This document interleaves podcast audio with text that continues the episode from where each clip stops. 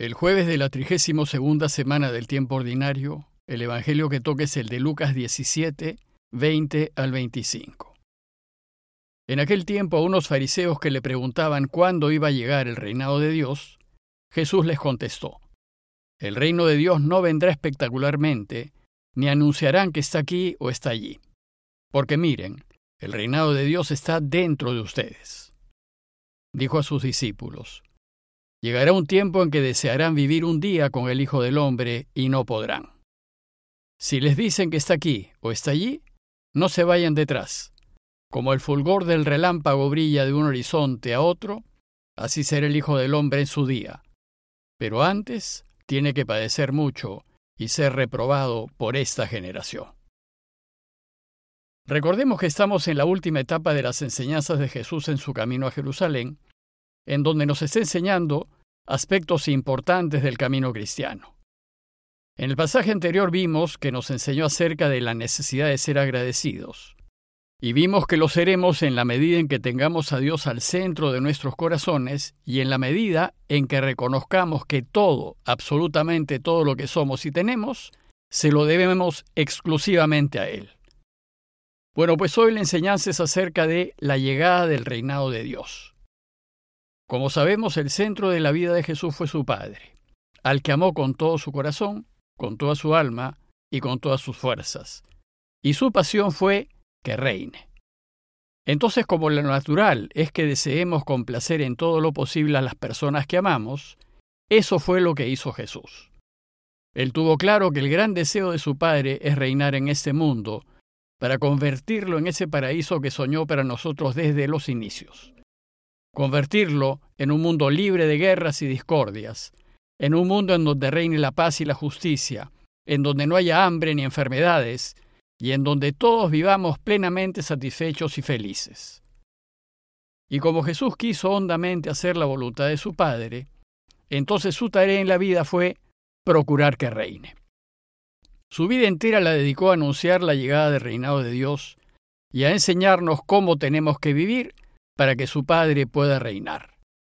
Para ello, recorrió todos los pueblitos de Galilea con el objetivo de llegar a Jerusalén para hacer allá lo mismo. Pero además, en su lucha contra el mal y en sus milagros y curaciones, nos fue demostrando que efectivamente, cuando elegimos a Dios y lo de Dios en las diversas bifurcaciones de la vida, el Padre empieza a reinar. Ojalá todos vivamos como quiere Jesús para que Dios de una vez reine en el mundo. Bueno, pues fue tal el empeño que Jesús puso para anunciar la inminencia del reinado de su Padre, que los judíos querían saber cuándo sucedería eso. Y la enseñanza de hoy empieza en respuesta a unos fariseos que le preguntaban cuándo iba a llegar el reinado de Dios. En la mente de los judíos de su época estaba la idea de que en un día preciso, y en una hora concreta se abrirán los cielos, y en una gran puesta en escena llegará Dios con todo su ejército celestial a la ciudad de Jerusalén e impondrá su reinado sobre todos los hombres. Bueno, pues ahora los fariseos desean saber cuándo será esa fecha. Jesús va a enseñarles que sin duda su Padre llegará a reinar, pero que no lo hará de la manera como ellos piensan. Más bien les enseñará, como dice el texto, que el reino de Dios no vendrá espectacularmente, ni anunciará que está aquí o está allí. Pero además les dice que el reinado de Dios va llegando, poco a poco, porque miren, les dice, el reino de Dios está dentro de ustedes. Esta es una enseñanza muy importante por tres motivos. Primero porque nos dice que Dios no es un showman y su reinado no será un espectáculo deslumbrante ni ninguna puesta en escena. No habrá luces de colores, ni masas gritando, ni nada que sea llamativo. Su reinado va llegando, discretamente y con sencillez, al corazón de cada uno. Y ya está aquí, para quienes lo acojan. Segundo, porque nos enseña que su reinado no es materialmente visible ni sensible, como podría ser el imponente ejército de un imperio poderoso. Su reinado es de tal manera discreto y sencillo que no se puede decir que está aquí o está allá. Y tercero, porque nos enseña que su reinado ya llegó, y está dentro de nosotros, o entre nosotros como la mayoría de los especialistas piensan que dice el texto griego. El hecho es que ya está aquí, en nuestros corazones o entre nosotros, a manera de una semilla que Dios siembra en lo hondo de nuestro ser y en el corazón de su iglesia. Nosotros los que elegimos seguir el camino de Jesús, llevamos ya en nuestros corazones las semillas del reinado de Dios. Y el reinado de Dios crecerá si nosotros hacemos germinar esa semilla de su reino. Si lo hacemos, su reinado empezará a crecer, contagiará nuestro entorno y se extenderá al mundo entero. Jesús pues nos enseña que es posible que Dios reine y es posible que el mundo se transforme totalmente. Pero depende de nosotros. Depende de que vivamos como Él quiere. Es decir, si vivimos la vida eligiendo y haciendo la voluntad de Dios, entonces haremos que su reinado brote, crezca y se implante en el mundo. Si elegimos siempre lo correcto, lo justo, lo noble, lo bueno, lo verdadero, entonces haremos crecer la semilla de su reino y lo estaremos ayudando a reinar. Si elegimos ayudar siempre al prójimo, y de manera especial cuando está en necesidad, ayudando al pobre, al enfermo, al necesitado, al que está solo, entonces su reinado crecerá y lo estaremos ayudando a reinar. Si elegimos perdonar, dar una mano y servir de modo que todos vivan dignamente, entonces su reino brotará en nuestro entorno y lo estaremos ayudando a reinar. Si elegimos defender siempre la vida, oponiéndonos a lo que la quita, como la pena de muerte, las guerras y el aborto, entonces lo estaremos ayudando a reinar. Y esa semilla del reino, que ya está dentro de nosotros y con nosotros, desde el momento en que nos pusimos a caminar con Él, germinará, crecerá y se extenderá. Es decir, si vivimos como Jesús nos enseña que hay que vivir, entonces el reino de Dios crecerá e invadirá el mundo por todos lados y éste cambiará. En conclusión, Jesús nos enseña a no buscar el reinado de Dios fuera de nosotros. Más bien nos dice que hay que buscar que se desarrolle en nuestro interior y que se transparente en nuestras obras y en la manera como vivimos. De esta manera el mundo lo verá y así sabrá que en efecto Dios ha llegado a reinar. Si nos fijamos, todas las revoluciones en la historia universal que han buscado la transformación de la sociedad y del mundo han sido un fracaso.